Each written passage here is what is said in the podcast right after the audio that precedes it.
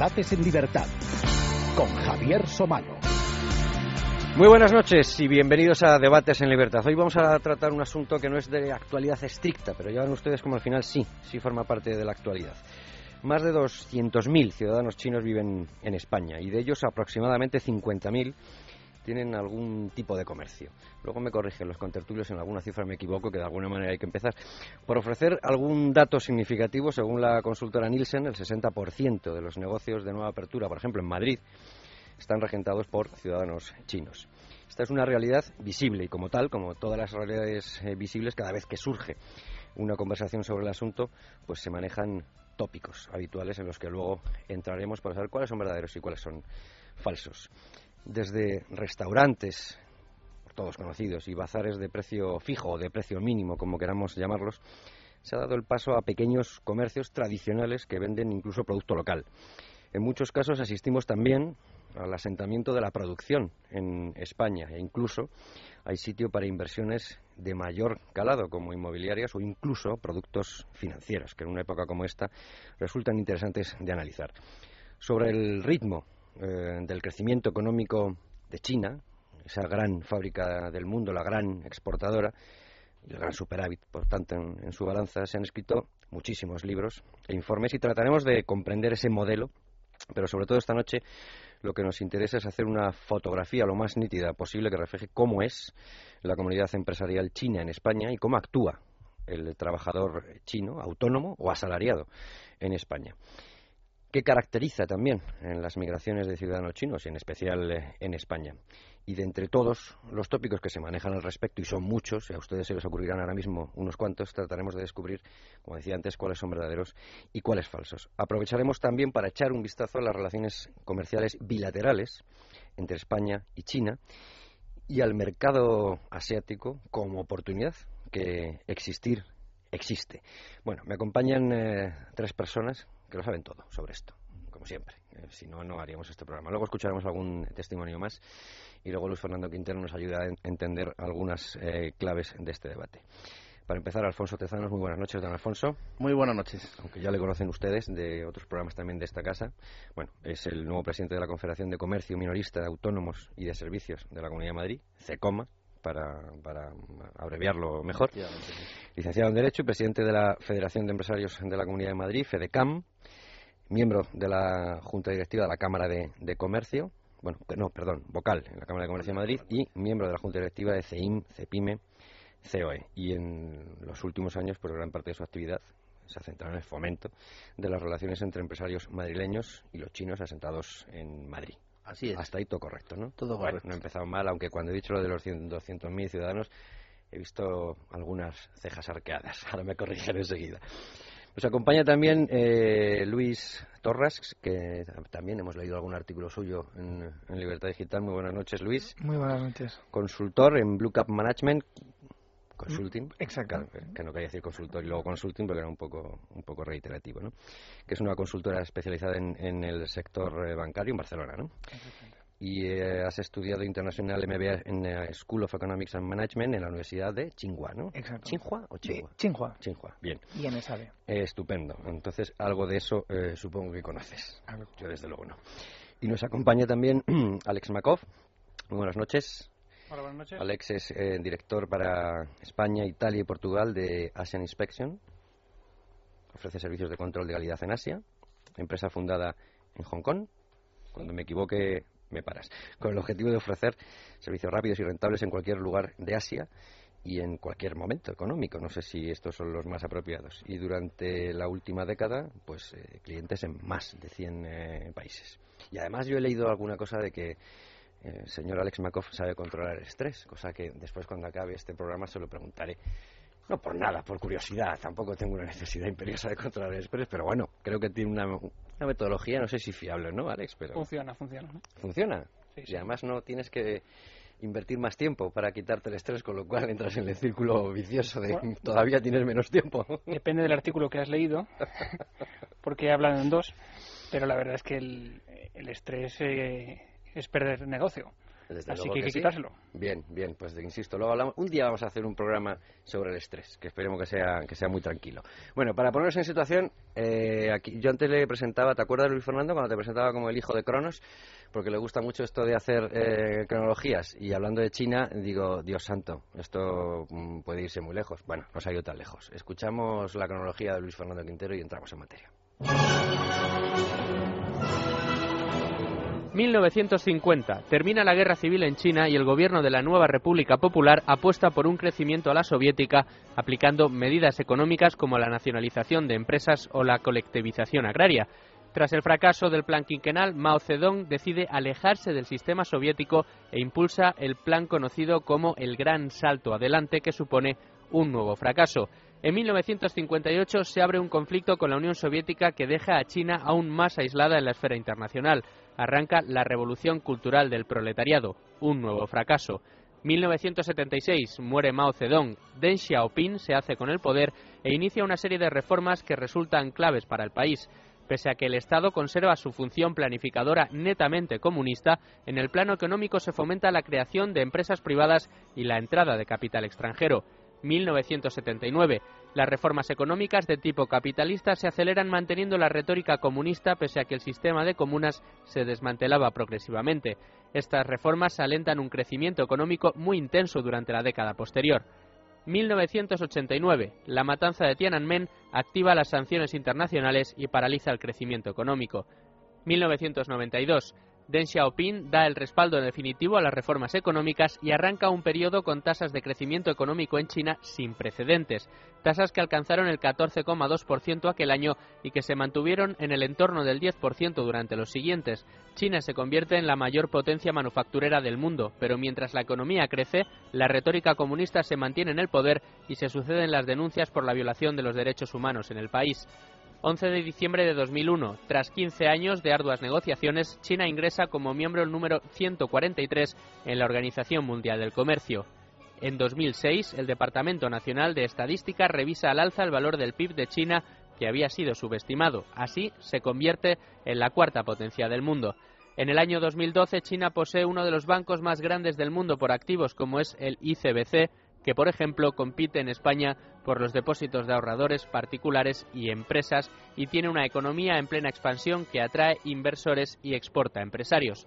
¿Cuál es el secreto de este gigante asiático?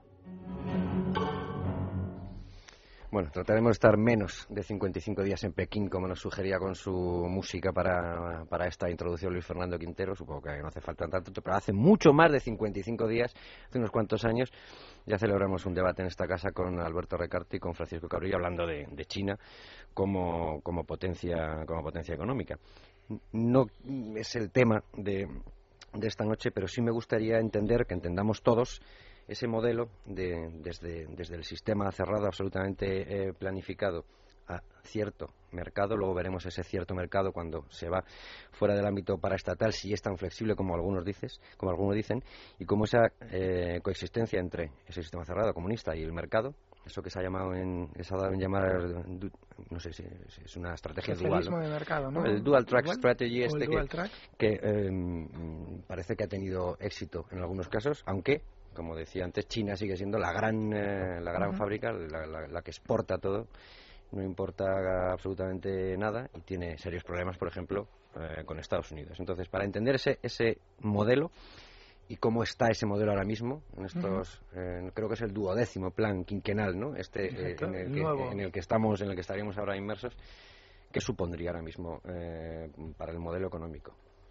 A ver, por, por, por, empezar y por sintetizar muchos de los elementos que estás introduciendo uh -huh. en, la, en la mesa, yo creo que, bueno, Luis ha hecho un, un, ejercicio de síntesis muy bueno ahora en lo que hemos escuchado para nuestros oyentes, porque al final, o sea, eh, hemos de entender un primer elemento es que China sigue siendo una economía en transición, con lo cual yo creo que es difícil eh, decir si es o no comunista, si es o no eh, economía de mercado, porque al final eh, es una economía de 1,3 billones de personas, que igual son incluso hasta más, una población muy grande, en la que estas reformas no han entrado o no se están desarrollando de la misma manera en todo el, país, con lo cual esto ya es un elemento eh, sustancialmente diferente con cómo podemos eh, pensar en otro tipo de país como pueda ser España.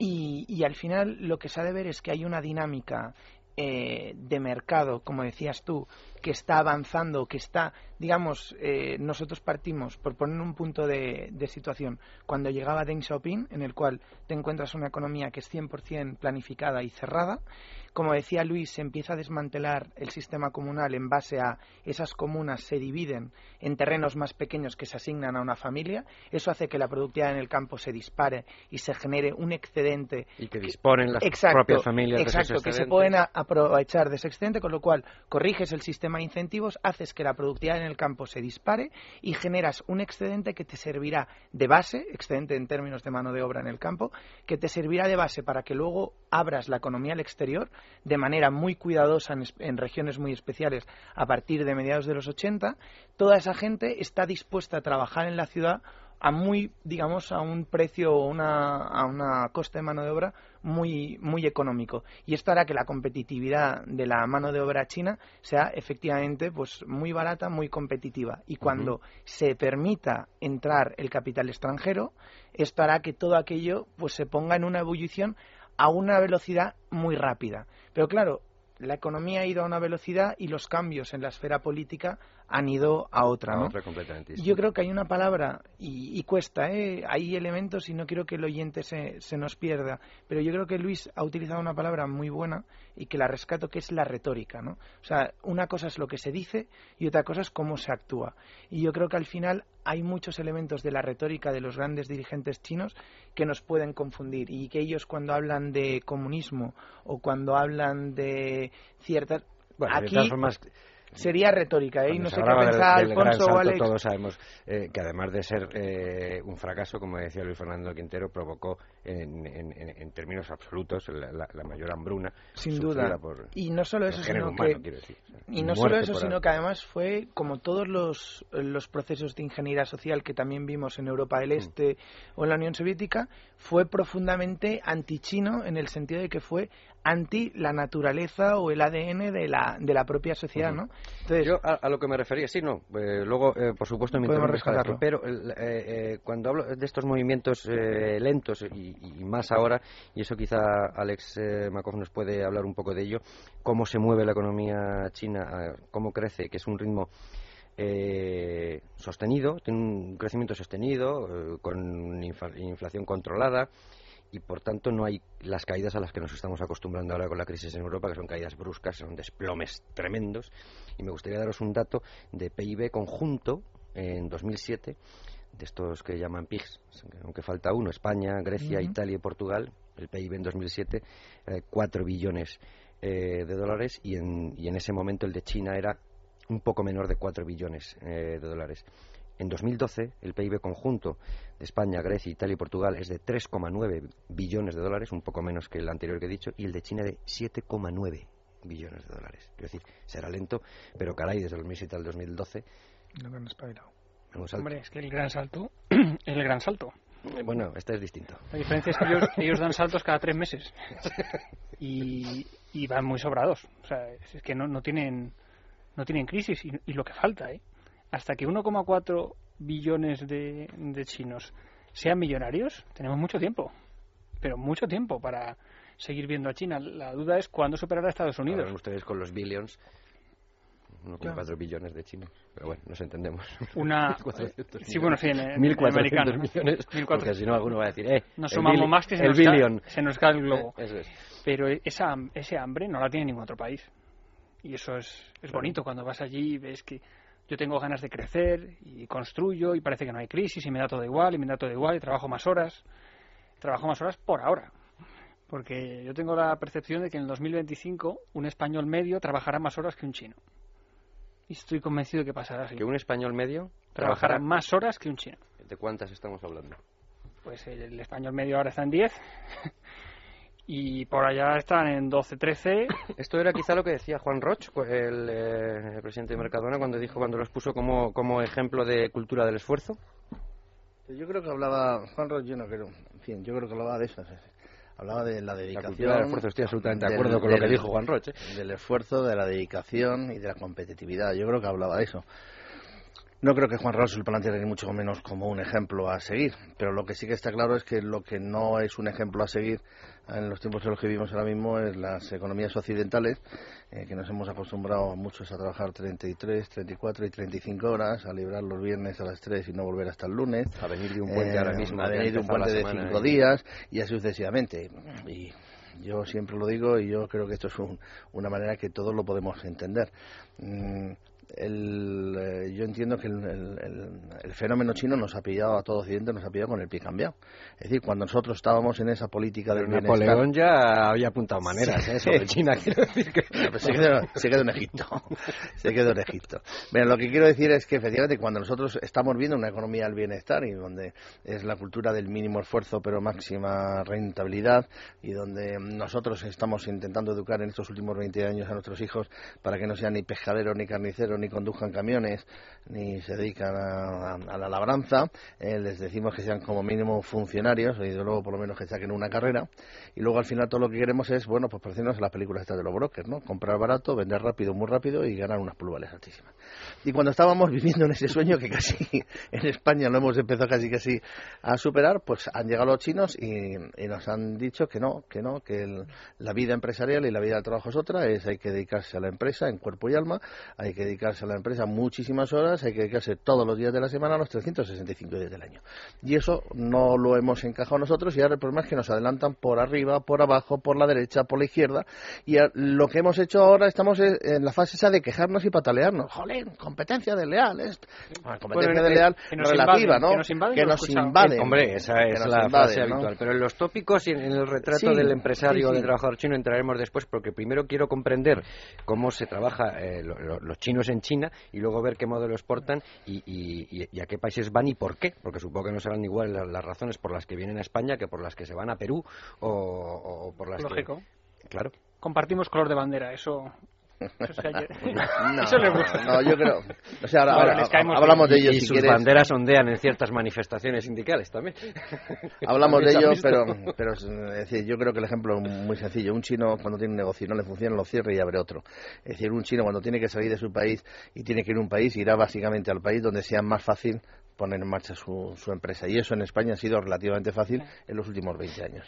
Más preguntas sobre China. Tengo aquí un, gráfico, luego esto lo, ponemos en la página de, de Libertad Digital, de Debates en Libertad, porque tenemos mucha documentación, la verdad es que es muy interesante, del peso de la economía, de la economía china de- la distribución de Producto eh, Bruto Mundial desde 1980 hasta una proyección en 2016. Eh, en 1980 suponía el 1,9%, en 2016 a- ahora está en, eh, superando el, el, el 9,5% y se prevé un peso de China del 12,4 en, eh, en la economía mundial. Em, eso es innegable. Yo hablaba de Napoleón porque ya decía lo de- del gigante durmiendo y estas cosas, pero bueno, que se veía, se veía venir. Porque eh, quizá muchas veces eh, mm, reclamamos cambios políticos en China sin darnos cuenta de que a lo, a lo mejor no hace falta reclamarlos si el modelo productivo sigue, sigue cambiando y si el Estado cada vez está menos presente. En el momento en que haya eh, un mercado más flexible, se supone que se solicitará más seguridad jurídica y, por tanto, al final, más, eh, más libertad individual. Hay algunos que dicen que el sector paraestatal es un 30% y que fuera de ese 30% el mercado chino es uno de los más flexibles y abiertos del mundo. ¿Está de acuerdo alguno de los tres? Bueno, que es el más Y no, no, no- y no nos imaginemos ahora Hong Kong. Estoy hablando de China. Bueno, Hong Kong ha dejado la puerta abierta, eso es distinto. Por eso, sí. por eso. Eso es pasen y vean. Por eso, Yo creo que. China en pasen general- y vean y pasen a China desde Hong Kong. Bueno, Vale. es, es que tienes que entrar por allí. a toda China. Pero es fácil. El tema es que es fácil. Comparado con lo complicado que es aquí. La mayoría de las empresas cuando empiezan en China empiezan por allí. Sencillo. Quiero tu dinero, quiero tu know-how, quiero, que aprend- quiero aprender gracias a ti. Y aquí, pues, es que nos quejamos demasiado. Y tú te quejas un día y en ese día ya te han cambiado de negocio completo por la noche de 4 a 7 de la mañana en la peluquería del barrio, que ahora es un ultramarinos. Y Y, que mañana será lo que haga Y falta. aquí seguimos defendiendo que el CD eh, tiene... Y tú con el top manta y haciendo chorradas en vez de moverte. O sea, no les vamos a ganar. Aprende de ellos, porque desgraciadamente ya te han pasado. Pero estamos de acuerdo en que fuera de ese 30%, que yo creo que es más, Sí. eh, para estatal, es un mercado muy flexible No, y muy abierto. Sin duda, sin duda. Yo creo que la lectura que, que hacías es correcta. Y aparte de, de no solo esto, y por ahondar, ¿eh? y rescato, solo pongo la puntilla de lo que decía Alfonso, de que él decía, no, es que nos están ganando con esta cultura del esfuerzo y tal, que yo, o sea, la- mi reflexión que añado es que qué cosa tan nuestra, o sea, qué cosa tan occidental como había sido la ética del trabajo, que algo tan nuestro que nos lo habíamos hecho nosotros de en los inicios de la revolución industrial y que durante años sí yo ahora las reflexiones de Neil Ferguson en su último libro que también van en esta línea que dice esta convergencia de la que hablas tú de cómo. China ahora está subiendo yo incluso sería más arriesgado seguramente estas cifras están con PIB nominal si las ajustamos Sí. al poder de compra yo de la última base del base de datos del Fondo Monetario si nos miramos las cifras que China tiene un tamaño de 7,3 eh, billones, lo que los americanos llaman trillion, eh, yo creo que ya están llegando al 17-18% Claro, del PIB mundial. Cuando esas cifras del 12,4, Y a nivel de población, empujando a la baja a la Unión Europea eh, a Estados Unidos. por y antes, Alex, que se hacía esta reflexión, o sea, en un escenario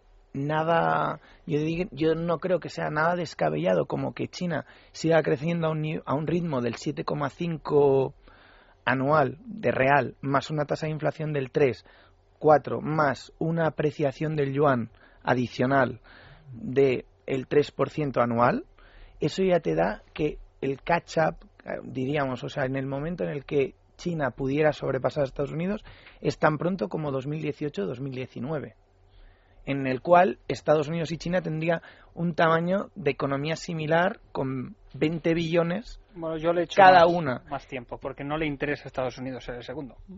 Bueno, A- a ver, alguna compra habrá es de tamaño, ¿eh? Luego podemos hablar de ejercer podemos esa hablar- posición de liderazgo y de pro- y de inspirador y, Y de de, estas y de- guerras, eh, con eso es actos de guerras diferente, ¿eh? que ha habido por los neumáticos también. eh, Bueno, pero es- se compran deuda, luego te... Hombre, claro, es comprador, que es eso, comprador de deuda eso americana. no pasa en otro sitio.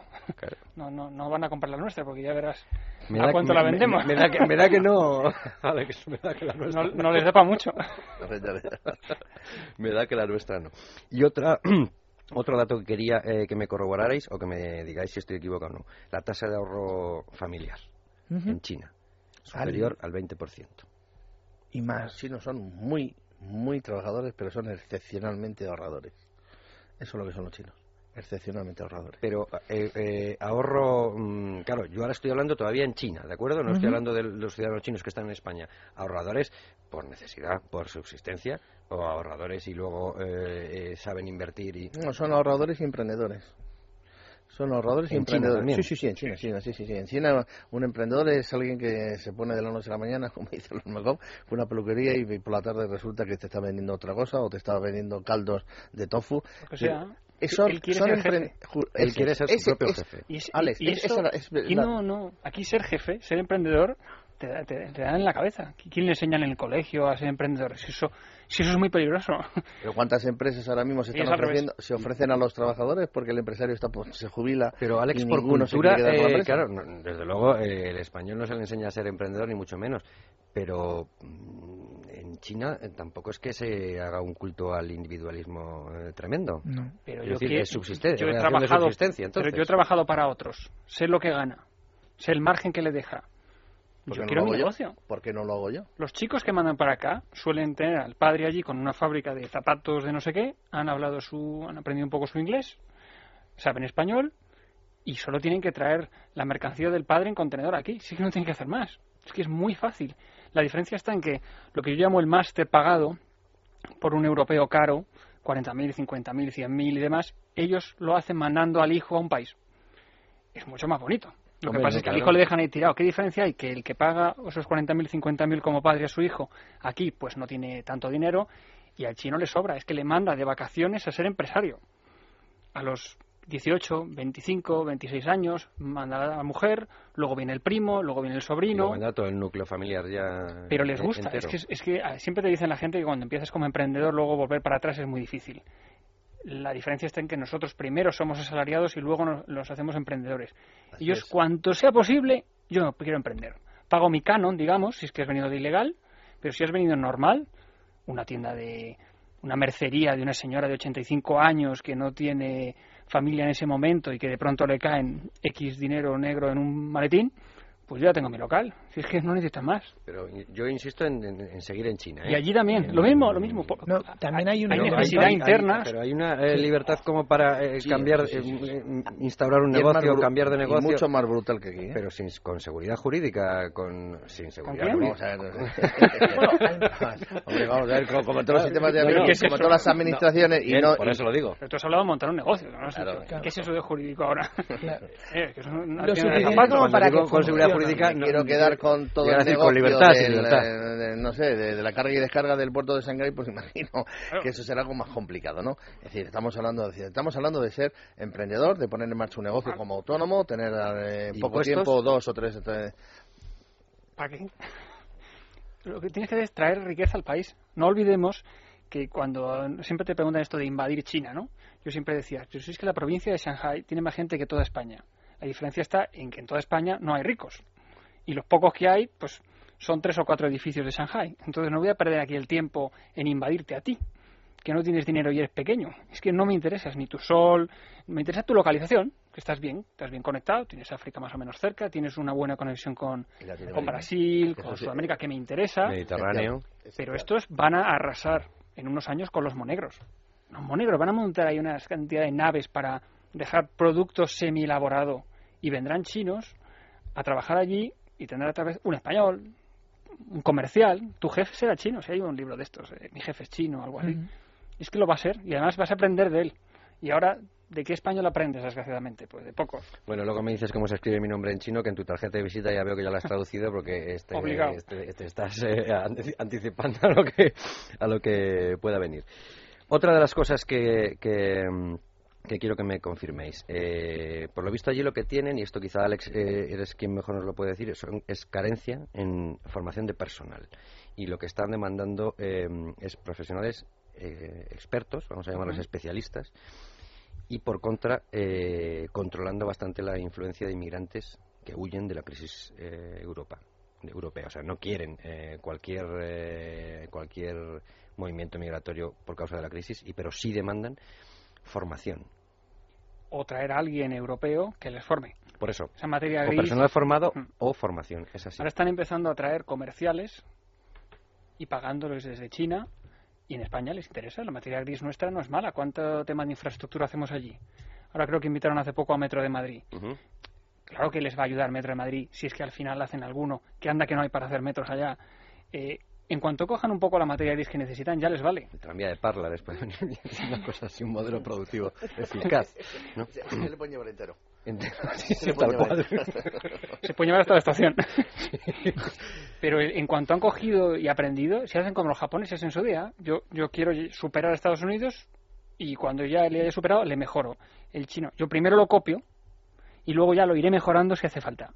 Pero aunque le salga mal, tiene tanto comprador al lado, al lado de casa, que es que para qué va a perder el tiempo. Que no demanda calidad. Pero, pero ni abriendo un Excel. que, que ese, aunque será otro mm, tópico, permitidme que luego quiero eh, abordar, eso de que no demanda calidad, esa coletilla siempre aparece. El que no demanda calidad y Pero entonces cuando no nos quejamos de los precios. Claro, pero a- Alex Aunque eso será dentro de los tópicos que Pero cuando Alex está hablando del posible cliente chino que está a su alrededor, está hablando de todos esos países asiáticos que están rodeados a China, que todos tienen unas poblaciones altísimas, que su nivel de vida es muy bajo y que por lo tanto no demandan esta calidad.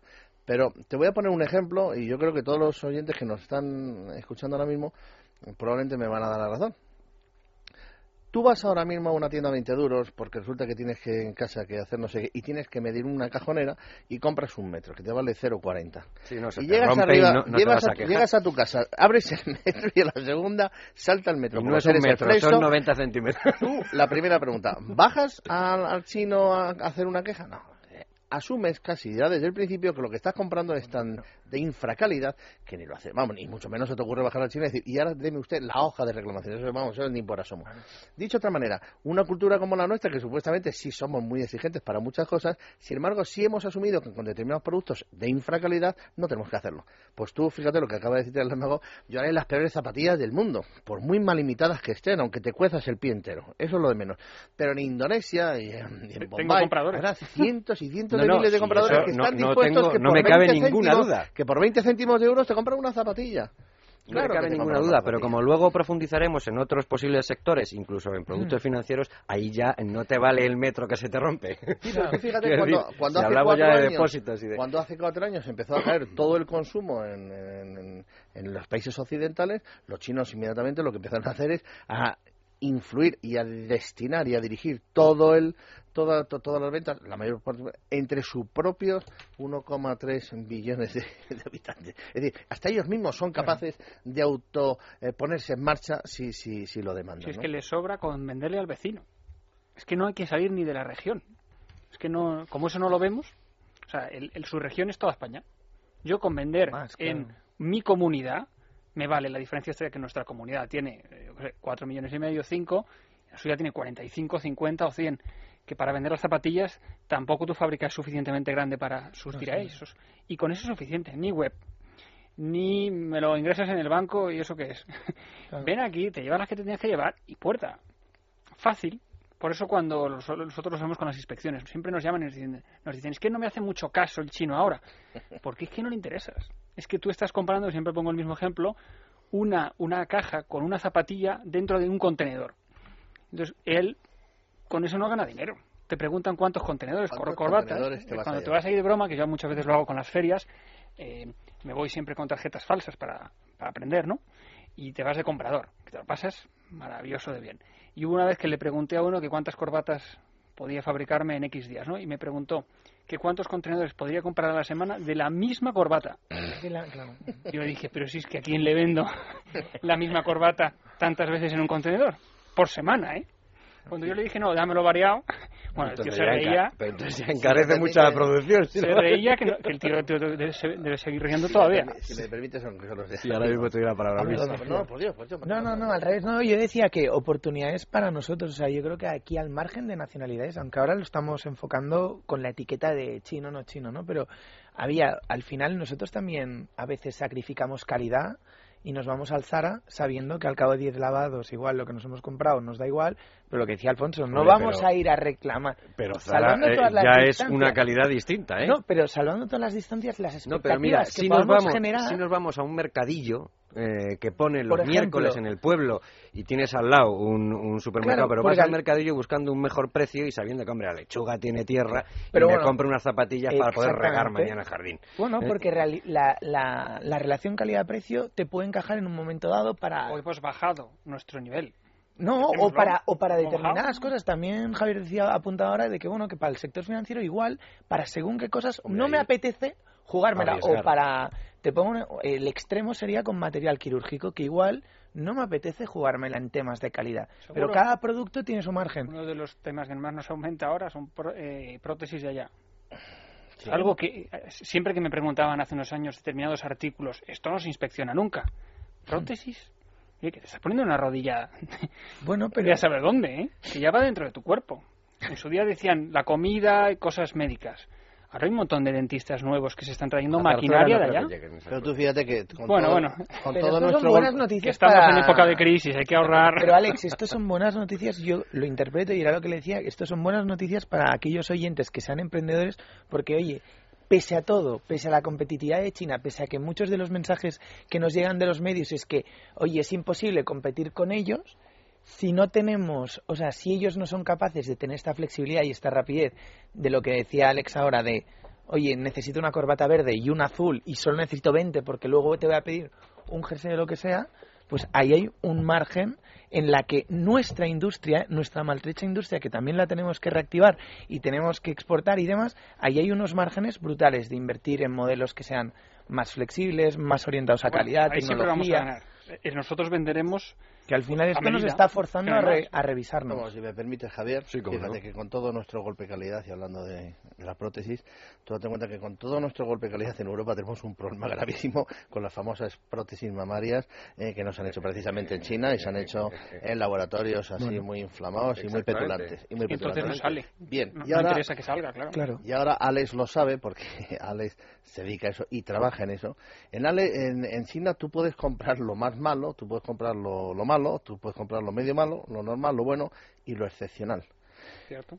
No sé si es en prácticamente todos los bienes de consumo que todos conocemos, pero prácticamente en casi todos los bienes de consumo. La mayor feria del mundo de consumo está en Guangzhou. ¿eh? se hace que está en en- al sur de China, en, la, en la provincia de, la, la- De lo Guangdong. que se llama Cantón, que es Sí, donde bueno, está bien. el comercio. El origen. el origen eh, del comercio era la pri- fue la primera todo, puerta sí. comercial Sí. en la China imperial que era La cerrada política se hace en Pekín, las finanzas se llevan en Shanghái, pero quien vaya a hacer negocios a China tiene Cantón. que ir a Guangzhou. El Eso supermercado no- está ahí. es- eso no lo bien, bien, bien, bien. Bueno, pues ahora, si Igual tú que- vas a la feria de, de Guangzhou, como yo tuve la oportunidad más, creo Sí. que en aquella misión creo que íbamos juntos, ¿verdad? ¿Cierto?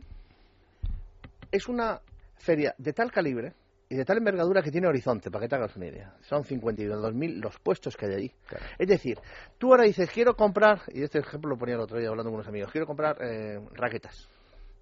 Bueno, pues no vas a ver ni una, ni dos, ni tres, ni cinco, ni cincuenta, ni... Habrá por lo menos 300 o 500 están que vendan raquetas. y encontrarás como decías antes la peor y la, la, peor mejor raqueta, la que seguramente que al primer la pelotazo mejor. saltan las cuerdas y encontrarás las mejores raquetas. Por supuesto que los tienes. Seguro que lo ahí, tienes. Otra cosa es que lo quieras pagar. ya pero y la mejor este, que tiene La un mejor precio competitivo La mejor también Sí, sí, sí, sí. Bueno, es que ahí somos muy malos negociando. Ah, Pero si fuéramos buenos negociando, tendrían precio competitivo. Y ahora otra cosa, Alex. Cuando tú vas a esa feria, tú no ves a occidentales. Tú ves a gente de todo el mundo. Pero hindús Sí. para aburrir. Gente con turbante para aburrir. Del, eh, del Islam Hasta descalzos, entero. Sí, y cuando te encuentras en la salida de- de- de- del aeropuerto, te encuentras que en, el- la, en la zona de, equipaje hay muchísima gente que no lleva maleta. Directamente lleva lo que son los atillos de las mantas cerradas y atadas con cuerdas. Eso es lo que se factura. Bien, lo que quiero decir es que el que va a Guangzhou sabe perfectamente lo, a, a dónde va. Va a la mayor feria del mundo y va a encontrar lo que quiera, lo que quiera de todo, desde un vaso, una, eh, una mesa de camping, una farola, una pelota de ping-pong. a la máxima a la máxima tecnología también o no sin duda Sí. En las, en las- esto es comercio y bienes de consumo, ¿eh? Ojo, no, no estamos... Es decir, la máxima tecnología estaríamos hablando ya de laboratorios, eh, de temas de ingeniería, pero en Guangzhou, y creo que esto... Bueno, yo hablo más- más bien de cuando componentes parque, y de- a- a- y- Cuando fuimos al parque, Parque, al parque tecnológico de Guangzhou, que nos invitaron a ir a ver aquello, bueno, de momento, la mitad del parque está controlado por los americanos, tienen ahí hasta sus propios eh, colegios, los, los propios norteamericanos, ¿no? Pero claro, tú ves ahí, fuimos a ver la empresa aquella Tiger, creo que recuerdas, se llamaba Tiger, bueno, y yo... soy un neófito de esto, pero vamos, yo he visto la mayor pantalla que he visto en toda mi vida y que hace las cosas más impresionantes que he podido ver nunca. O sea, no es una pantalla, es, es, la fachada de un edificio, pero con una calidad de imagen que es algo... Bueno, pues eso, efectivamente, lo que contaban es que habían adelantado, habían adelantado mucho en los últimos años. ¿Y qué pasa? ¿Que eso quién lo hará? Pues probablemente lo hará una empresa holandesa o alemana, quizá un poco más cara, con más- mayor definición, pero estoy hablando del año 2008. Seguro que al día de hoy esa empresa Tiger, si le quieres pedir la mejor, te la hace. Y probablemente, probablemente con, con completa seguridad, mucho más barata. Estamos hablando de parques tecnológicos. ¿Qué es lo que llevan los europeos? Pues los europeos en un momento determinado, ¿qué es lo que le puede interesar a los chinos? Además del diseño, que eso siempre hemos hablado, puede ser la última tecnología o la última eh, aplicación de algo. ¿eh? Es decir, la aplicación de las cosas, no solamente inventar, porque inventar, los chinos ahora se han puesto a inventar el LED y ahora nadie hace mejores bombillas de LED que los chinos. Ahora hay LED por Nadie. Pero los chinos te venden la peor bombilla de LED del mundo ¿eh? y te hacen la mejor eh, bombilla de LED del mundo. También tienen, tie- no tienen I más D, pero tienen tiempo. Entonces, como el I más D está pensado en alguien con un laboratorio que piensa mucho y trabaja una hora al día, pues ellos, ti- ellos tienen 24 y a, a base de meterle al LED, meterle al LED, tiene que salir. Bueno, ese- esa cabezonería, digamos, también da dinero. Y si no es un chino, pues habrá 300 con, con bata y en algún momento sale el LED. Las pantallas estas que tenemos de tráfico, ¿de dónde, que sale- de dónde Sí, que se efectivamente. ¿Qué, qué diferencia habría entre 200 muertos en la carretera la semana pasada a que se haya estropeado un cero y ponga 20? Bueno, eso es un buen fallo. Pues ya no pasa. Es que no, no te digo que lo hagan perfecto, pero con algo de supervisión lo hacen mejor que nosotros porque tienen el tiempo que nosotros no nos apetece. Es que estamos como en la mitad. Pero, pero, a ver, tienen el tiempo y también tienen... eh, El número. Voy a, voy a otro tópico Sí. y perdonadme, pero No, prefiero sí, hacerlo sí. así. Una mano de obra muy barata. Cada vez menos. Cada vez Es menos. barata, pero En- cada vez menos. cada vez menos en ciertas regiones. O sea, yo es que creo que uno de los tópicos que igual hay que romper es que, o sea, todo esto que estamos diciendo es cierto porque en algunas regiones, o sea, yo por ejemplo, hay un caso en la provincia, por no salir de la provincia de Guan, de Guan, eh, de Guangzhou, de Guangdong, Exacto, de, de Guangdong, y ya me, pre- me perdonaréis la... Pero que es una provincia que para que nuestros oyentes también se hagan un poco la idea de lo que estamos hablando, son 100 millones de habitantes y un peso de la economía que es casi 1,1 1,1 billones, o sea, casi el tamaño de la economía de España con una población mayor que la del Reino Unido, ¿no? Pues bien, que es donde está Cantón, que decíamos antes, está Shenzhen y está, digamos, en la área de influencia de Hong Kong, ¿vale? Pues en esta provincia, en los últimos años, Sí, por el, Alfonso lo está señalando a Javier en el mapa, pero en, nuestros pobres en el mapa, en el sur, ¿no? Eso lo pondremos. Pues al final, en, en los oyentes se imaginan el mapa. Se imaginan el mapa, pero hay un la dato, parte de abajo de pero hay un dato muy ilustrativo. El culo de China, que eh, hay, hay un dato, este. hay un dato muy ilustrativo que yo creo que, que muestra esto, que es que entre 2007 y 2010 en un artículo del Wall Street Journal que salía hace poco decía que hasta 4.000, entre 4.000 y 5.000 industrias relacionadas con el calzado y la juguetería, o sea, procesos industriales de muy bajo valor añadido, en el que la competitividad de esas industrias se mide casi exclusivamente con el precio de la mano de obra, porque no hay más, se han trasladado a otras provincias. De la propia China, del interior, muchas de estas industrias también se han ido a Vietnam y a Bangladesh, que los chinos en los últimos años han invertido mucho ahí en este tipo de procesos, y estos puestos de trabajo que han quedado, digamos, vacantes de alguna manera, se están, o los gobiernos locales están favoreciendo lo que decíamos antes de atraer capital, atraer tecnología y atraer eh, a todas industrias que te den más margen y que estén más acorde con los costes laborales o con las expectativas que se están generando en una región como en Guangdong, que igual el PIB por cápita ya está llegando a los 10.000, 12.000 dólares de PIB por cápita. Aquí en España debemos estar a unos 30.600 dólares por cápita, en Estados Unidos son unos 46.000, la media de China agregada creo que son 8.600 para este año y para que nuestros oyentes también se hagan una idea, la diferencia entre una provincia pobre de China, estamos hablando de que están en una horquilla entre los 2.000 y 3.000 dólares per cápita, que es equivalente a, países del África subsahariana. La gran diferencia entre núcleos rurales exacto, y y que son economías, lo que el IMF llama economías pobres, y luego regiones más, en las regiones costeras que están en torno a eso, 10.000, 12.000. Siempre estás hablando por año.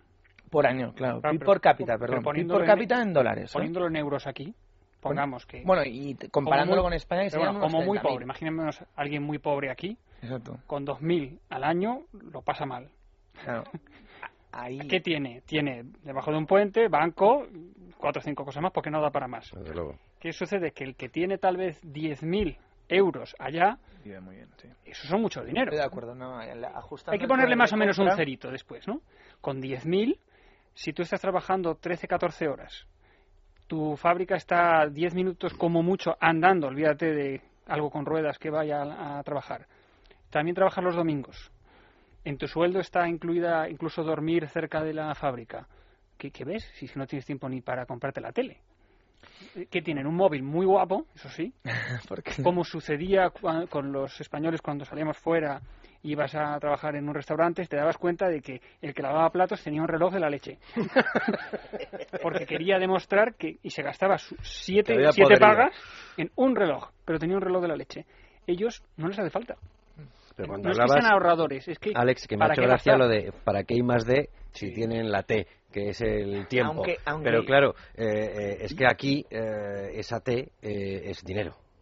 No, y yo matizaré, a Alex, porque digamos que nuestra productividad es muy mala o muy baja.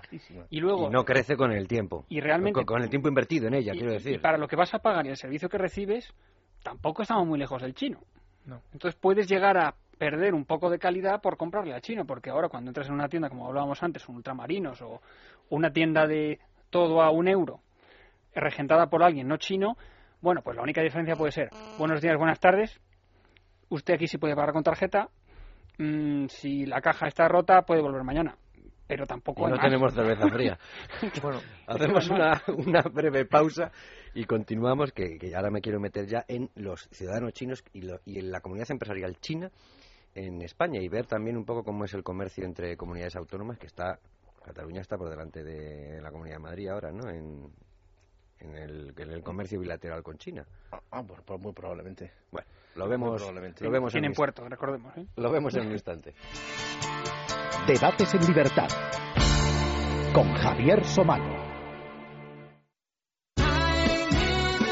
Si estás cansado de conducir pendiente de radares y de la poli, vives aburrido del precio que tiene la gasolina, ya que estás en el coche, pon la radio, que salgo yo.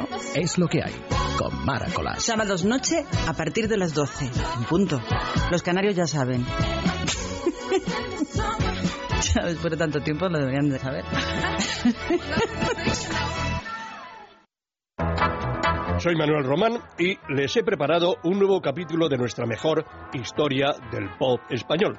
Podrán conocer la historia de Gwendolyn, el primer amor de Julio Iglesias, y de cómo Lone Star triunfó con Laila. Y también tendremos a los Payos, Nino Bravo, Basilio, Masiel y Luis Aguilé. Será en la madrugada del domingo al lunes de 4 a 4 y media. Historias del pop, del pop español, con Manuel Román.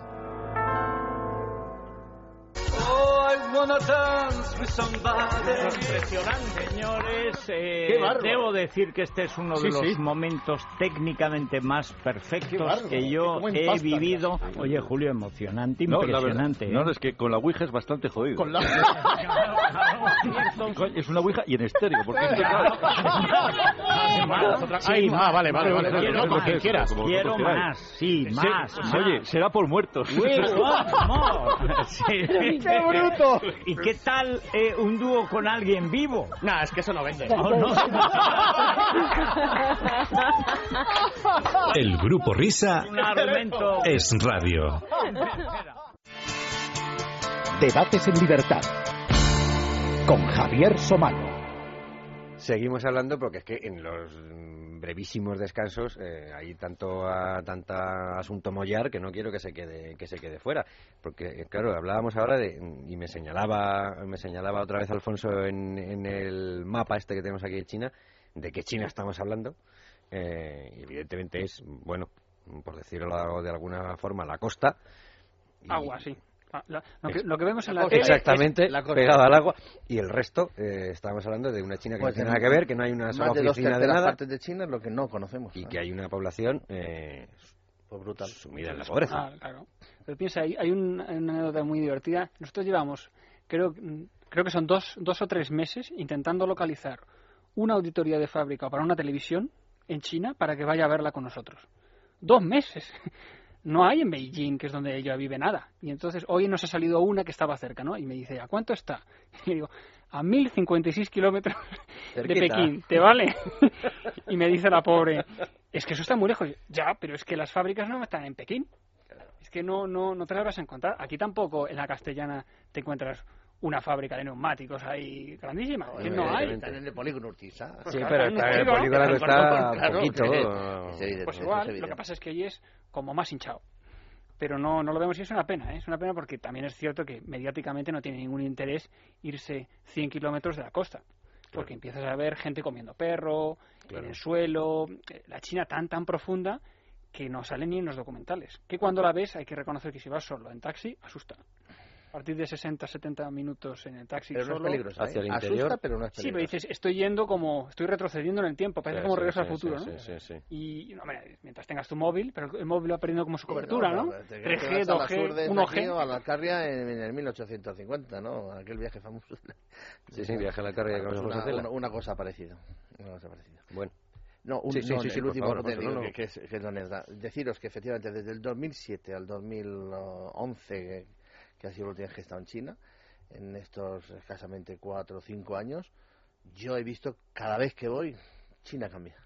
China cambia. Y China cada vez es más brutal. Y China cada vez, es decir, esa sensación de que te adelantan lo notas hasta en los discos. Es que se para un disco y de repente te encuentras con 50.000 motos y bicicletas que se ponen al lado tuyo. Y cuando se abre ese disco, o andas o, o te iban Pero y por políticamente hay alguna hay, hay- hay alguna esperanza de algún cambio también. Ya sé que esto yo dicen no, no, no, no La- usted la idealista que política estamos hablando de otra la cosa. política económica y la política capitalista allí no solamente no está mal vista, sino que está bien vista que el empresario prospere, que el empresario tenga un Ferrari, que el empresario Pero, de- pero de en esta en, en esta zona, porque hay otra que no, No, está. bueno, sí, no, pero la, la otra, lo lo, que pasa es que tarde o temprano aspirarán, aspirarán a eso y, y por eso, eh, cada día, como estaba explicando muy bien hace un momento Luis, está claro que lo que antes costaba 10 eh, fabricar en la zona de Cantón, ahora cuesta ya 13. Por lo tanto, las fábricas se van buscando mano de obra barata. ¿Por qué?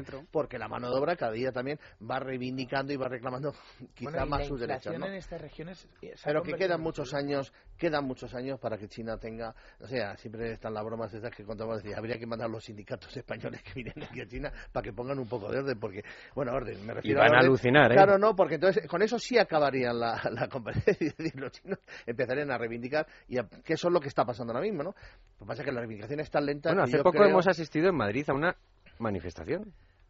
Así, hombre, hemos- sí. Se manifestaron. Sí, sí, no, sí, sí, sí, no sé si era porque era el 1 de mayo o realmente para reivindicar que porque con casi 100 millones de parados no está la cosa. No, no, yo me refería de chinos. Sí, yo también. Ah, bueno, no sabía si venía De con. chinos. No, no, no, no, pero no, no. Con la- Rentintino la- no. No, no. Por eso he esperado. Fue curioso, fue curioso, porque al frente de esa manifestación Sí, estaba sí. yo, sí, no. Eso está bien. sí. Pues no te vimos, ¿eh? Y no soy chino, y no soy chino, no soy chino. Si hubieras llamado a los chinos, empezó, una como concentración y al final, al final acabó con pues un mínimo paseo de 60 metros que va desde la puerta de Alcalá, de, de- Es que de- llovía. desde la puerta de- del ayuntamiento a Montalbán a entregar las, Ajá. los hechos en cuestión. Pero bueno, no sé, por cierto, los chinos, convencerles a los chinos de que se podían eh, manifestar de esa manera, pues costaba mucho porque ellos no entienden esas cosas, ¿no? Igual que en el año 2006, cuando empezamos con aquel famoso proceso electoral en la Cámara de Comercio de Madrid, cuando desde CI pedíamos el voto al empresario chino, decía, ah, pero se puede votar. Aquí se- no entendían que se pudiera votar en un proceso electoral, ¿no? En la Sí. siguiente ya fabricaron las no, urnas no, ellos. No, no, en el- en el- ya sabéis que en el 2010 ha entrado un chino en la Cámara de Comercio. Sí, sí, sí, sí, sí. Pero fíjate lo que dice Alfonso, tiene mucha razón. El día 1 y 2 para un español sería que bien hoy no trabajo. Para el chino es cuánto dinero voy a ganar hoy. Eso es. ¿Cuánto voy a ganar por todos los que no estéis trabajando que vais a venir a mi tienda? Y yo esto lo dicen. Yo los sábados y domingos, el viernes por la noche subo los precios. Pues son, son etiquetas. Todavía no han empezado a poner ¿Quiénes las... han ganado de- mucho dinero este fin de semana pasado? Pues todos los chinos de Jerez de la Frontera, por todo Santa María y todas las zonas limítrofes. ¿Por qué? Porque llovía muchísimo. ¿Y qué es lo que nos llevan los motoristas y los amigos del motorista y los amigos? Pues los ponchos de agua y no llevan ni traje de agua. Pues todos los chinos han vendido todo lo que tenían y todos los paraguas del mundo. Por lo tanto, es decir, ningún ferretero un sábado por la tarde ni un domingo ha vendido ni un paraguas.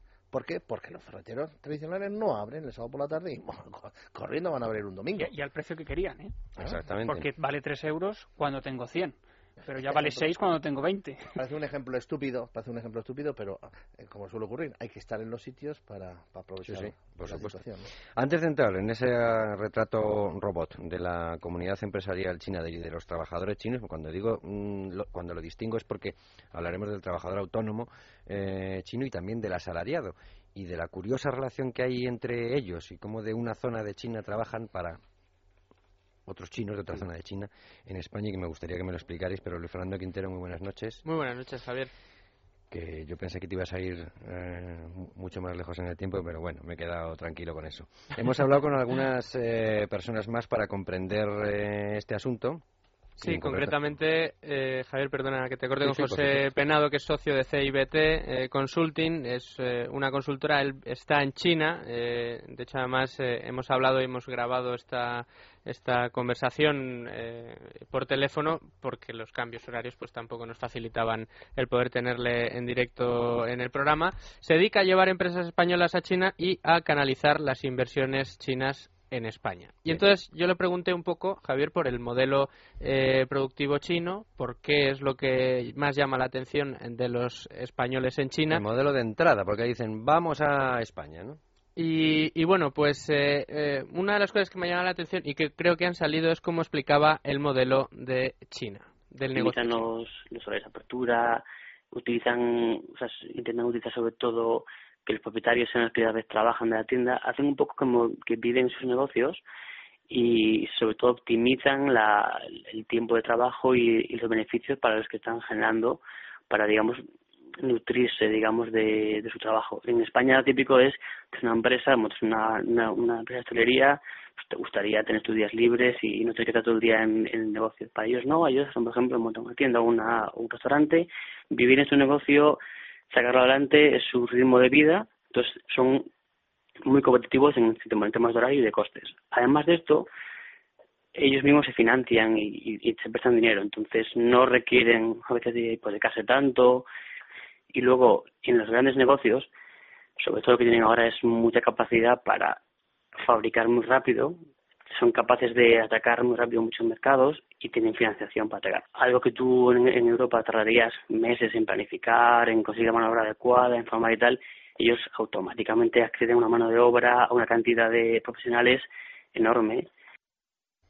Bueno, pues ya hemos visto cosas que mm, sí nos resultan eh, familiares y que entran dentro de alguno de esos tópicos que sea la de mano de obra eh, baratísima, eh, una calidad en la que no bajas a la tienda a decirle que te lo devuelva porque ya por lo que te ha costado te ha hecho el servicio, pero trataremos de escaparnos luego de ese modelo que ya conocemos todos de hostelería de el restaurante chino y de la tienda de los chinos, de bájate al chino a comprar, sino mm, profundizar un poco más en cómo es eh, la comunidad empresarial. Entonces, eh, claro, tenemos desde eso, desde esa tienda o ese restaurante, a mm, ejemplos que yo pondría como máximos, quizás es de este debate, como China Unicom, que tiene el 0,9% de Telefónica, o de algunos... Telefónica también tiene el 10%. Por supuesto, de claro, algunas eh, entidades financieras, incluso eh, eh, inmobiliarias, ¿no? Pero parece que la expresión nicho étnico es lo que lo capitanea todo y esa relación familiar que antes nos ha descrito Alex. Entonces, ¿cómo es la fotografía empresarial del chino en España? Llega hace un trabajo que quizá no le gusta, en cuanto tiene algo de dinero ya lo puede invertir en el negocio que él quiere, trae a su, trae a su núcleo familiar, no sé si luego hay una integración, porque también hemos oído, se ven cada vez más, es verdad, eh, niños chinos en colegios.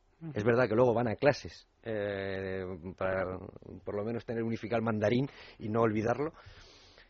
Pero en definitiva es el núcleo familiar el que se ocupa del negocio y en caso de contratar a alguien, contratan chinos. Y de ahí después vendremos a los tópicos de nos quitan el trabajo. Bueno, es, una comunidad. que no sé si, claro. Ellos han nacido así, ¿por qué lo van a cambiar? Bien, bien, por eso no, no. Si lo que quiero es la descripción de esa fotografía. Con lo de los chinos que ves en colegios, porque muchos vienen adoptados. No, me estoy no no no no, eh, está de moda me he yo mal no, eh, niños chinos de familias chinas ah, en colegios españoles que eh, muchos de ellos no hablan chino Claro, por eso, pero van a... la televisión alguno, que pronto tiene 25 años, que no me acuerdo en qué cadena le vi el otro día, ahora no recuerdo cuál, y de pronto le dicen, bueno, ¿cómo se dice el nombre del programa en chino? Pues ahora me pillas. Claro. Bueno, dime por lo menos hola. Sí. Tío, por lo menos ni hao, o sea, me algo. el tío no salió. O sea, no puedo decir ni hola. Pero, es lamentable. Lo, lo, curioso es que eh, eh, después, cuando ves la, red de, academias para que los niños sigan aprendiendo y hablen en chino o mandarín, eh, tú dices, bueno, pues serán, esas academias serán para gente que quiere aprender chino, no, son para los chinos. Eh, en, la, mayoría de las ocasiones, para que no pierdan esa lengua vehicular, por decirlo de alguna manera. hay un colegio que, eh, es de fin de semana y es para hijos de chinos para que aprendan chino y que además está pagado por empresarios chinos. Y ahora dentro de muy poco en la zona Bravo Murillo van a abrir otro colegio muy grande precisamente para continuar no solamente en el idioma sino también en las tradiciones. ¿eh? Bien. Autoescuelas también están muy de moda. También. Lo dan españoles con un traductor, pues como los lenguajes de los signos estos que ves a veces en el Congreso, que es chino, porque claro, el examen solo faltaba, ya encima hay que hacer el test en chino, ya lo tenemos mal, ¿no? Eh, alguien se ha tenido que inventar eso. Hay una serie de. Hay un mercado muy bueno que es. ¿Qué sucede con todos los chinos que tienen que transportar mercancía de Cobo Calleja a sus zonas? Ahí hay un negocio. Los taxistas todavía no se han enfadado pero eso será el siguiente. Porque total, para el GPS... Como Calleja es un polígono industrial en la zona de Madrid. Empezaron empresas de autoescuelas españolas con profesores chinos de, autoescuelas, algo difícil, ese profesor de autoescuela es complejo, y consiguieron uno, y luego lo que han hecho directamente los chinos ha sido ya directamente abrir su propia autoescuela. Bueno, entonces, vamos a, insisto, en, los tópicos entro luego porque os los quiero formular como, como frases. Em, voy otra vez al retrato del, del trabajador chino. Eh, qué volumen hay, qué proporción hay de trabajadores autónomos que abren su negocio y de asalariados eh, que son ciudadanos chinos. Más o menos qué proporción hay o cuántos chinos hay trabajando como asalariados para empresas españolas, para, empresas locales, o si la mayoría están trabajando para empresas mm, chinas. Pues en el caso de Madrid estamos en una, una relación de un 3 a 1. 3 a 1. Un 3 a 1. Es decir, si de hay 50.000 eh, chinos en nuestra comunidad, habrá en torno a unos 14, 16.000 empresarios. Cuando digo empresarios, alta en el impuesto de actividades económicas. ¿eh? Bien. Bien como autónomo o bien como es. Pepito Chen, sociedad limitada. Entonces, esos 13, 14, 15.000 empresarios, que, mm, porque además ha subido, ha subido porque precisamente mm, los chinos han subido por dos caminos. Son mm, eh, los extranjeros que no solamente han bajado el, el número de habitantes en la Comunidad de Madrid, sino que ha subido, y además son también los que están marcando ahora el ritmo en las altas en las IAEs, en los IAEs de autónomos. Por lo tanto, si hay 50.000 mm, eh, ciudadanos, todos trabajan directa e indirectamente, y había aproximadamente unos 15.000, pues calculo que una relación de tres y pico a uno es la relación que hay. Cuando he dicho yo antes que había más de 200.000 Es en España. eh, ciudadanos chinos en España, España. y que de ellos aproximadamente 50.000 50.000, son 40 y ¿Es algo, una 40. proporción más o menos real? A mí me parecía bastante poco. Eh, bueno, eso es lo que dice. Yo te voy a decir, Alex, que a mí también, pero yo es el dato que he encontrado cuatro o cinco veces. 200.000 para Madrid me parece mucho. No, para no, no. España me parece muy poco. Mm, para España muy poco. Hay ¿Qué- ¿En qué otros núcleos están? Eh, so- sobre todo, supongo que en Cataluña. Barcelona, Barcelona- Cataluña muchísimo. Cataluña muchísimo y en Sevilla, en Sevilla, sobre todo en los polígonos de Sevilla, que también hay otros medios pequeños, cobos, callejas en Sevilla que sirven a todo el sur, en Andalucía. De esos hay muchos, porque sí, eso sí, para mí, eh, insisto, yo, desconocedor del asunto, para mí sí supuso un salto el que asentaran aquí medios de producción. Quiero decir, que no, no fuera simplemente lo que antes hablabas tú, Alex, de eh, el padre le manda el contenedor con zapatillas al hijo y las vende aquí. No, es que ahora las fabrica aquí y se mete en el polígono Cobo Calleja y las produce aquí. Y no solo eso, sino a nivel de inversiones, la inversión privada más grande de Europa ahora mismo es China y es el- la nueva terminal del puerto de Barcelona, financiada por capital chino, porque ellos mismos se están preparando la playa industrial en la que en la que traer sus mercancías, la fábrica del mundo, necesitan terminales. Y si y si ven que de alguna manera las infraestructuras no avanzan a los ritmos que ellos quieren y tal, se mete- bueno, y ahora la importancia de conectar esto con Francia y demás, ¿no? Y la importancia vital del corredor mediterráneo, pero la inversión fuerte del puerto, la nueva terminal, financiada por capital, no te diré privado, porque detrás, si vamos mm, atrás, atrás, atrás, te encuentras con, con el músculo financiero de, de algún ente local, regional o estatal,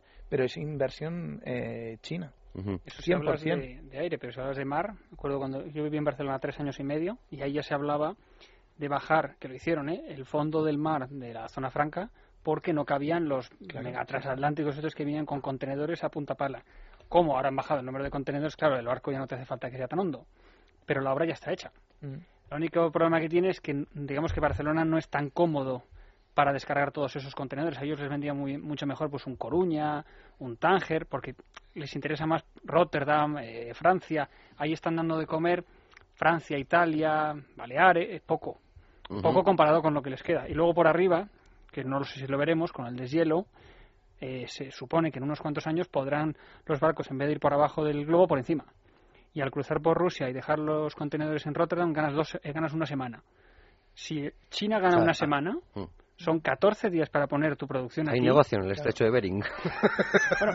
hay claro, hielo. eh. hay hielo y hay que Pero romperlo. les hace más flexibles a ellos, sí, sí, no, una no, semana es- de menos, eso es tanto dinero. Ahora Hombre. que lo has de Zara, eso puede ser. Eso puede ser un 10% más de ventas por llegar una semana. La procedencia eh, de los ciudadanos chinos que eh, están en España eh, se puede decir que es mayoritariamente de. Eh, de la zona precisamente de Cantón, eh, dentro de Cantón en la zona de la provincia de Guangdong y dentro de Guangdong pues hay dos ciudades, una es Guangzhou y otra es Guangzhou. ¿eh?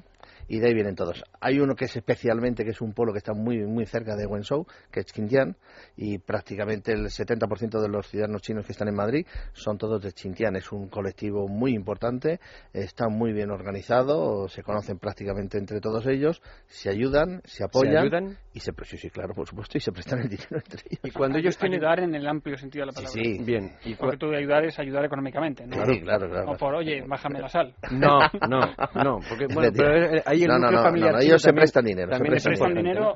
Sí, pues ya me lo devolverás. No como Y aquí antiguamente, y antiguamente, Se estoy hablando hace dinero- unos... ¿Se prestan dinero entre ellos? Muy fácilmente. Porque tú, porque alguien me lo ha prestado a mí. Sí. O sea, ahí tampoco hay oportunidad de negocio, entonces.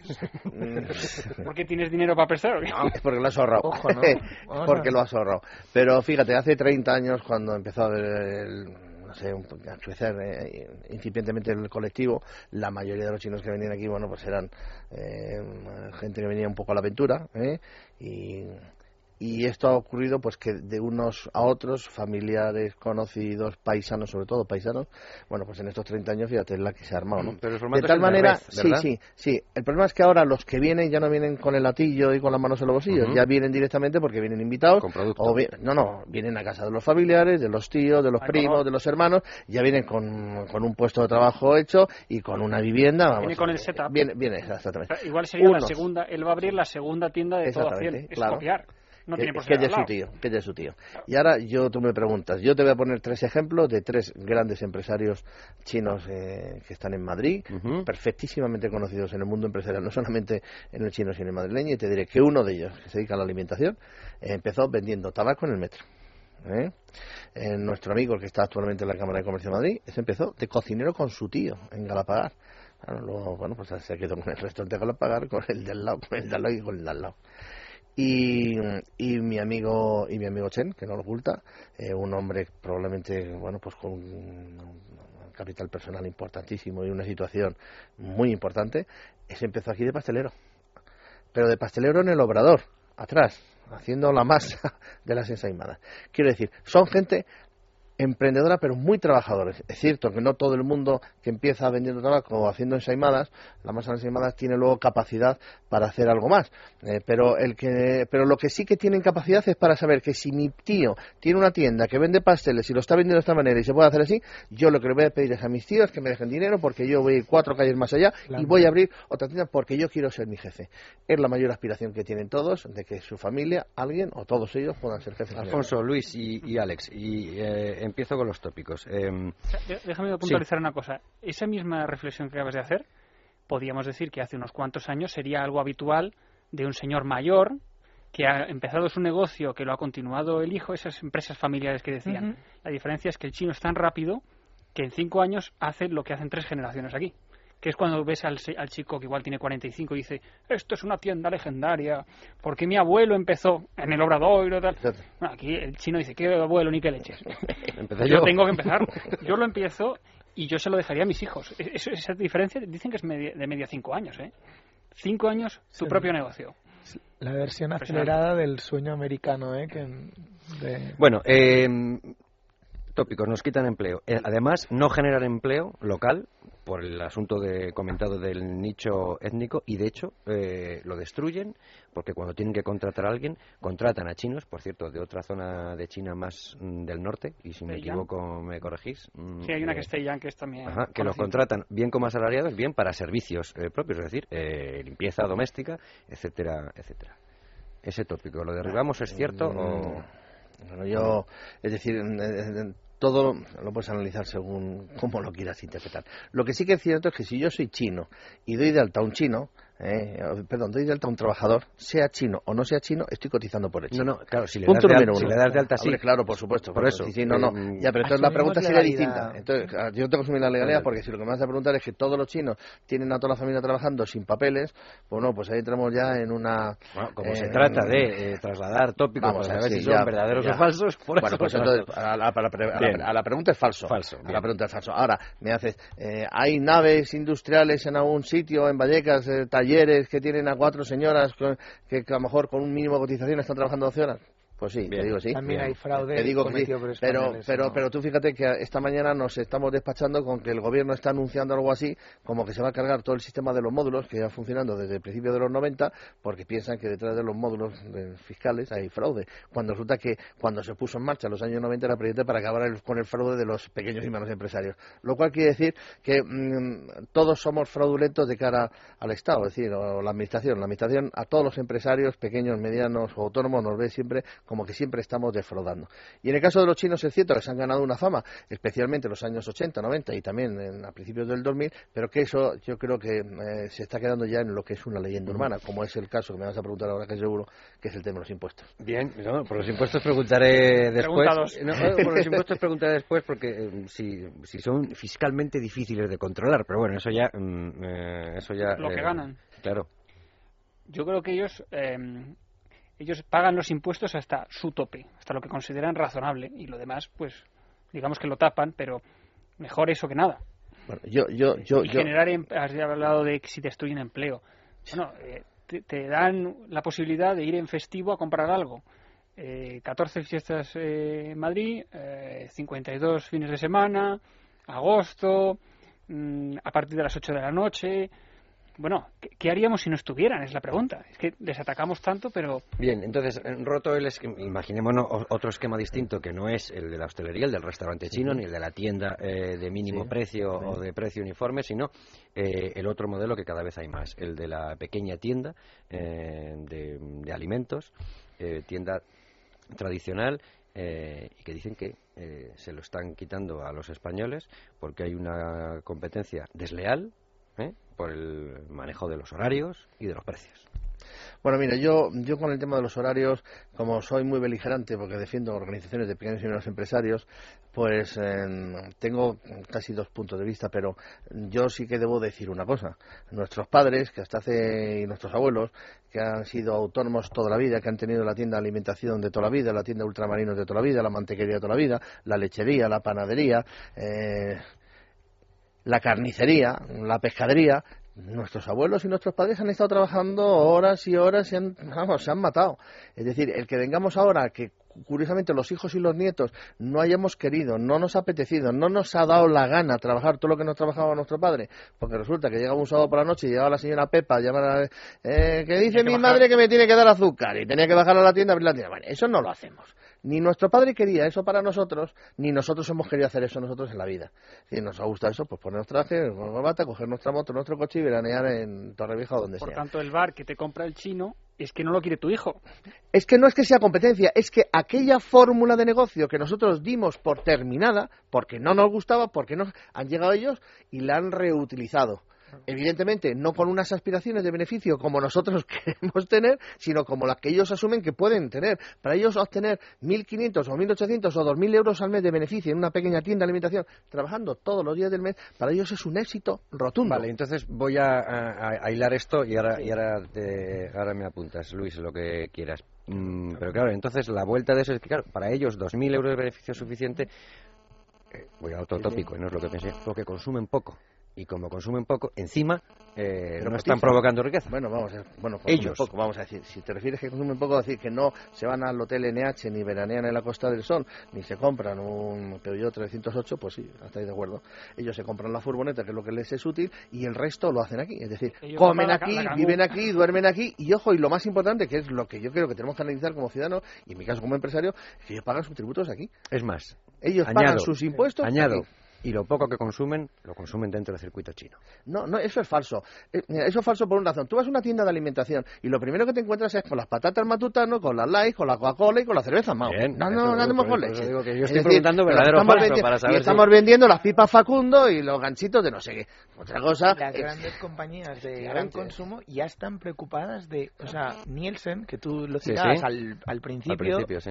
O sea, para que lo sepan los oyentes, entre las muchas cosas que hace Nielsen, hace un panel de distribución en el que se analiza qué se vende en cada uno de los supermercados según el canal y demás. Pues ya se está mirando las grandes compañías de gran consumo de ver cómo colocan sus productos y cómo los hacen llegar hasta el Viéndole como mero distribuidor. Exacto, en el complejo canal que es la distribución independiente, digamos, regentada por, por chinos, que es está organizada a su manera, como dices tú, tiene su propio circuito y que no es de fácil acceso y que hay que saber cómo utilizo la red, el canal, esa la cadena de valor para que mis productos, yo que sé, soy X y fabrico tal producto, lo tengo bien colocado en mi Eroski, en el Mercadona y tal, y sé a qué puerta tengo que tocar y tal. Pero ¿cómo lo hago para llegar a todos esos pequeños que me van a abrir el domingo a las pues tendrán de venta brutal. tendrán que dirigirse al mayorista que es chino correcto correcto ¿eh? correcto. que podría ser europeo pero el europeo tiene que vender el tomate orlando a no sé cuánto y la botella de Mao a no sé cuánto. El chino se conforma con venderlo muchísimo más barato. Reduce margen. Mucho. Hombre claro gana pues mucho menos dinero y tiene que tener un, esfuerzo en vender pero esa reducción de muchas más latas de Mao. Pero tú ahora dile a Mao que se queda sin la, esa reducción de margen se interpreta como competencia de marcas es verdad es verdad. no pasa nada puedes decir marca o buscan marca blanca. El eh, competidor real de Mercadona, con su expansión, son los chinos. Ese es su, su competidor.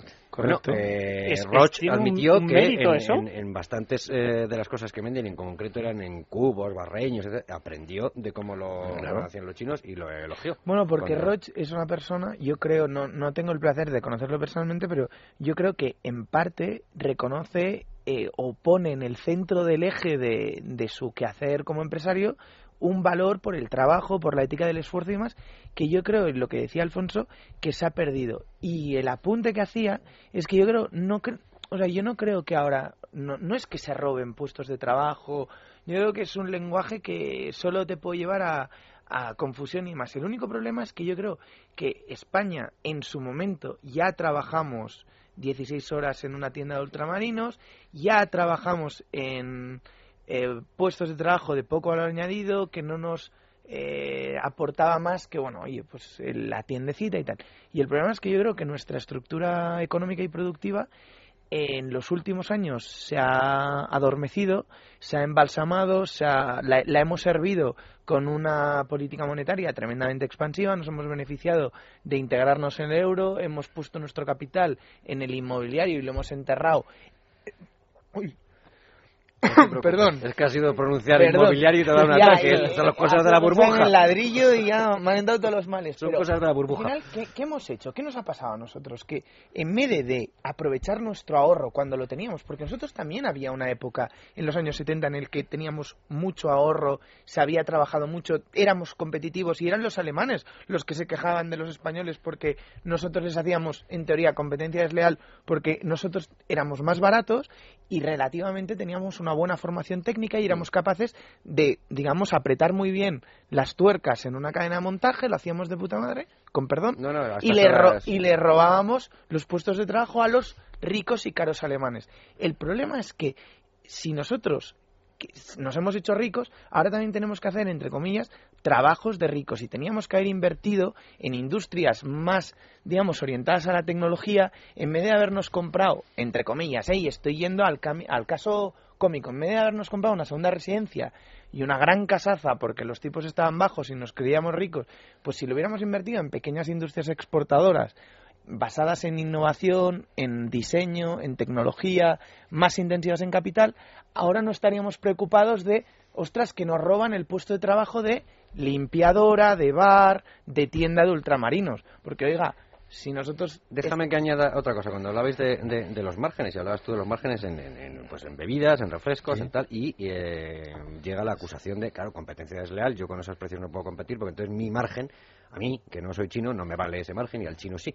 Luego, competencia desleal, y además añaden una acusación más, y es que se saltan normativas comerciales, eh, permisos, eh, normativas sobre mercancías, y ya, lo último, no generan ninguna riqueza porque Hombre, si en 2011, eh, según datos de remesas.org, eh, que son estadísticas del Banco de España y, del FMI, salen en el año 2011 de España 7.180 millones de euros, dice, caray, claro, llevan, mandan toda la remesa a su casa, ¿qué queda aquí? Los impuestos. Y ahora, con respecto a, que como has dicho, tres afirmaciones, no, pero es que... me, gustaría, me gustaría ir entrando una por una. y, la, primera, no recuerdo porque era la más fácil de contestar. ¿Cuál, cuál, ¿Será la más fácil? ¿No te acuerdas? No, no, no, no, no, porque... No, en, los márgenes, en los márgenes... No, no, efectivamente, competencia, la competencia desleal. La competencia desleal, vamos a ver. Es decir, a mí me sale ahora el ramanazo jurista. Es decir, competencia desleal, en lo que nosotros como comerciantes tenemos competencia desleal, es la táctica de dumping. Es el que vende un precio y lo vende más barato. No, el chino lo vende a 10 y en vez de venderlo a 14 te lo vende a 11,50. Es decir, su margen lo baja. No está vendiendo por debajo de los precios de coste. Él está vendiendo con menor margen de beneficio. nada más. comprando mejor también. ¿Eh? O a lo mejor está comprando mejor, que también, ¿eh? Que compra muy bien en Valencia, en Alicante, producto desestocado, con algunas marcas, sin caja. Y ahora vete al todo hacen que te dé la gana y mira los CIF. 80% son españoles. Los CIF de los productos. Sí. Comprados porque ese producto no funcionó algo para la ducha, de estos uno que como con una U, que sirve para, para no caerte de la ducha, pero que da miedo pegarlo a la pared. parece que te vas a quedar con la baldosa. O te quedas con la baldosa o se cae. Pero la ventosa da miedo. Eso, comprado en 3W, lo que sea, corte inglés tal, 55 euros.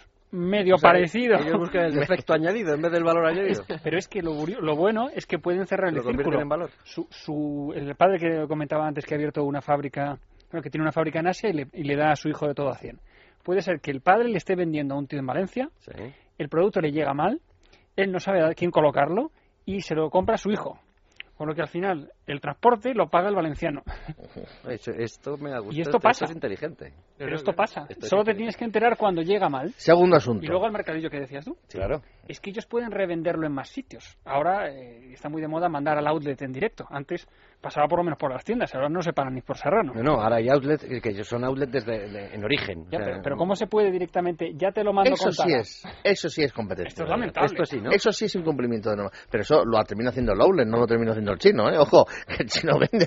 El chino no es el responsable de que el outlet luego sea el que vende. Y ahora, con respecto a la segunda afirmación, es cierto, es una leyenda que en su tiempo fue verdad el hecho y en su tiempo fue verdad y cada vez es menos verdad el hecho de que los chinos no cumplen ningún tipo de normativa. Eso dio lugar que en los años 90 y especialmente en los años 2000 ha habido infinidad de denuncias con respecto a estos todos establecimientos a qué nos referimos. y todos Venta de alcohol, eh, no, cuidado, menores, cuidado. La venta de de alcohol es una cosa y otra cosa es no tener licencia de apertura, Bien. hacer las obras sin licencia de obra, Bien. no tener correctamente etiquetado eh, lo- lo- los productos, no tener eh, expuestas las hojas de de reclamaciones. fácil. ¿verdad? Bueno, sí, no, la licencia de obra es complicada. La licencia de apertura es imposible, pero sin embargo los Claro. chinos también nos han dado una, una lección magistral de cómo... Lo que es difícil es acabar la obra. Es acabar Eso, la eso, obra. eso. Lo cierto es que aquí yo creo que los establecimientos chinos, y yo creo que lo hemos visto en estos diez últimos años, aquellos restaurantes chinos inmundos, pues ahora resulta que son restaurantes asiáticos, de cocinas asiáticas, es decir, han cambiado la imagen, han invertido mucho en imagen, en modernización, es decir, las tiendas de batalleras de ropa de, que te veíamos en Villaverde, en Vallecas, en Carabanchel, ahora las vemos también en el barrio Salamanca. En el barrio Salamanca vemos unas tiendas de bolsos, vemos unas tiendas de maletas y vemos ¿no? unas tiendas de complementos que, ojo, lo que tenemos. Por lo tanto, es decir, se pueden comprar zapatos a 3 euros, se pueden comprar zapatos a 17 euros en Serrano. Lo que decía Pues Alex, lo bien. mejor y lo peor. Claro, pero, pero curiosamente, y ahora también eh, quiero decir una cosa, ese tipo de tiendas que están en esas calles que ya todos conocemos, la, el, cli- el- perdón, el dependiente no es chino, el dueño es chino o china, pero el dependiente es español. Cada vez más. Punto uno, ¿eh? O sea, que eso es cada vez más. Y ahora, con respecto a la última leyenda, que se llevan el dinero. Bien, de acuerdo, eso No, lo hacen lo llevan, todos no, que lo perdona, todos los inmigrantes. Todos los inmigrantes cuando hemos ido a trabajar a otro país tenemos la buena o mala costumbre de mandar dinero a nuestra familia, sobre todo cuando estamos en mejor situación. Eso lo han hecho los- los- y lo están haciendo los latinoamericanos, lo hacen lo hacen. los países supuesto. del este y lo hace todo el mundo. Pero también yo digo una cosa, y, y espero que nadie se moleste porque voy a poner otros y el chino, ¿eh? No voy a poner...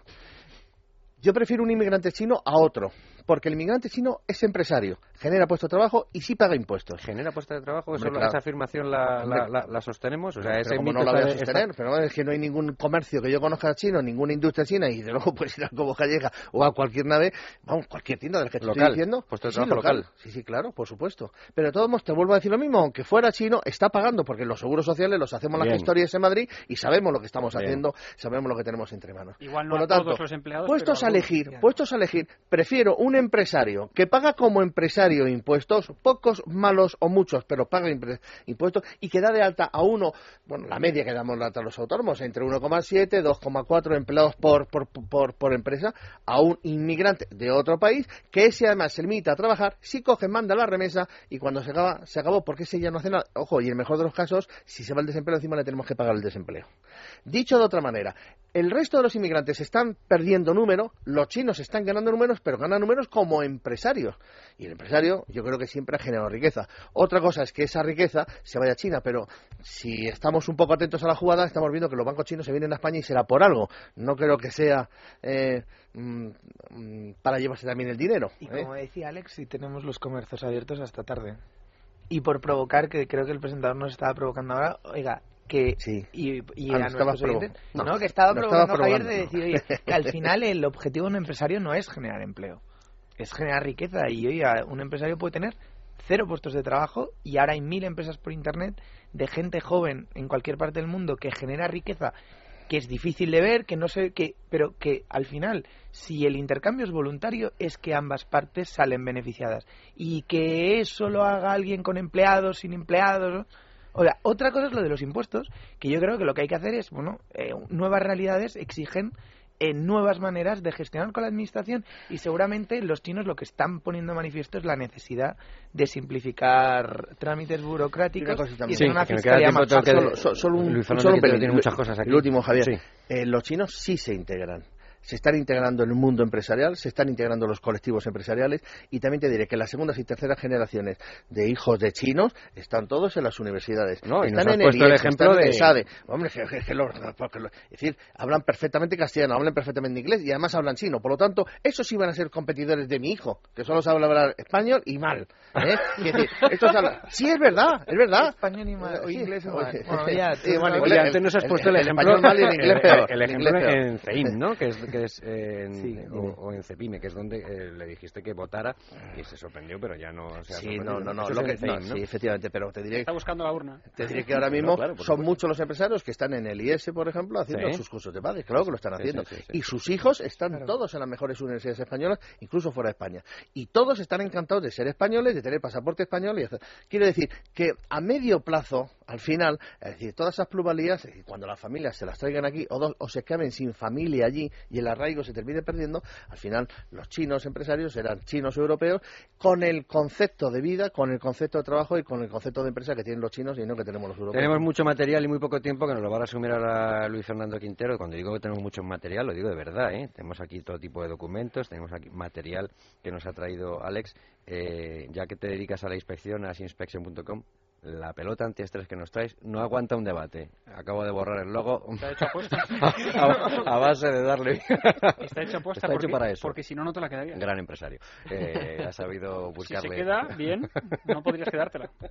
Y Bueno. por eso solo tiene un logo por un lado. Bien, Porque si bien. tuviera dos, dirías, "Bah, yo esto no me lo quedo. Pues todo tiene una razón, Luis Fernando. No, a ver si me luego. vendes lo que te queda igual de bien, hombre. Eh, pues eh, mira, lo que me queda es recomendar eh, a todos nuestros oyentes que entren en la web de Debates en Libertad. Pero vamos a resumir un poco los documentos que, que vamos a, a poner, porque yo tengo aquí uno que me ha servido de mucho del año 2010 en Relaciones Económicas España-China, que es eh, hecho por la Embajada de España en China, Oficina Económica y Comercial en Pekín, del que tiene sí. datos bastante, bastante interesantes. Además va a la cifra en concreto, a las Bien. magnitudes en concreto. Pero tenemos más eh, estudios. Balanza comercial España-China, ranking de sectores importadores de China, un informe que presentó uno de los eh, invitados que tenemos en esta mesa, Luis Torras, en el Instituto Juan de Mariano, informe estudio del crecimiento chino.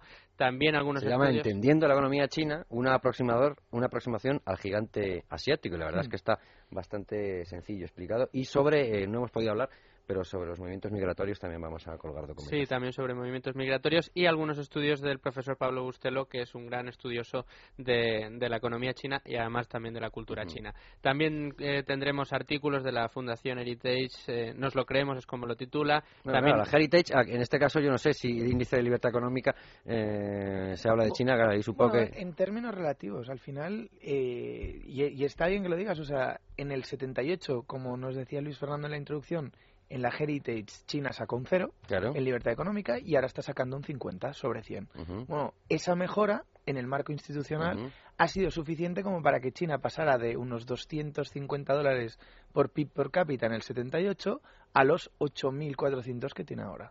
Al final, Más cosas. Perdón. ¿eh? El- No, no, por Dios. Eh, artículos eh, también de Alberto Recarte 1 que hemos rescatado de Del año 2004. 2004. Eso es eh, La incógnita de China, en el que ya hablaba de la expansión que va a tener el gigante asiático. Eh, también soy partidario de un arancel del 10% a los productos chinos. eh, Eso lo dijo Re- mucho- Alberto Recarte no, hace un par de años, tanto. sí. Bueno, fue, recordemos cuando eh, los problemas de arancel, eh, bueno, esta guerra que hubo de, de divisas con en Estados Estados, Unidos. Unidos, y, y China. Los En- austriacos, cuidado que oyen arancelis y se echan para atrás, va de retro. Sí, sí, sí. Eh, bueno, en cualquier caso, son eh, material con el que nos hemos ayudado también algunas recomendaciones bi- bibliográficas. No sé si podemos decirlo, Luis, eh, se puede decir o no que hay un Ah, no, no, proyecto ¿cómo o que se algo. puede? Hay un libro en capilla. Sí, y ahora justo cuando estoy acabando de perfilar los últimos, el proceso de editaje de un libro que, de hecho, el, el documento en PPT es el resumen sobre la economía china, Ah, de- que trata de sintetizar un poco mucho más teórico de lo que hemos tratado aquí y trata de dar en tres pinceladas las digamos las cuestiones esenciales que uno necesita conocer para aproximarse desde cero a- Pues, al gigante asiático. Aquí lo venderemos cuando Editado esté por el hecho. Instituto de Estudios Económicos. Oye, eh, Alex, eh, yo después me veré esto, que no sé si es un, es un, sí, es un DVD. Un DVD. Eh, Pero de aquí, ¿eh? ¿Eh? No, pues pensaba que era Español. chino. No, no, no, no, no, no, sí, eh, con- pero digo que hay documentales en Fábricas 7, etcétera. Bueno, ya me dirás más adelante si alguna de las cosas, aunque sea un poquito, lo podemos colgar en, en la web para que se vea, ¿eh? con, Bueno. lo- con los debidos créditos, por Me supuesto. pueden pedirlo ¿eh? en una web que hemos creado que es precisamente perfecto, para pedirlo. bien, bien, bien, bien. dvdgratis.es. Ah, muy Fíjate, bien. Hasta la que nos hemos tenido que inventar. Eso está Porque muy de estos nos piden unos 100 a la semana. ¿eh?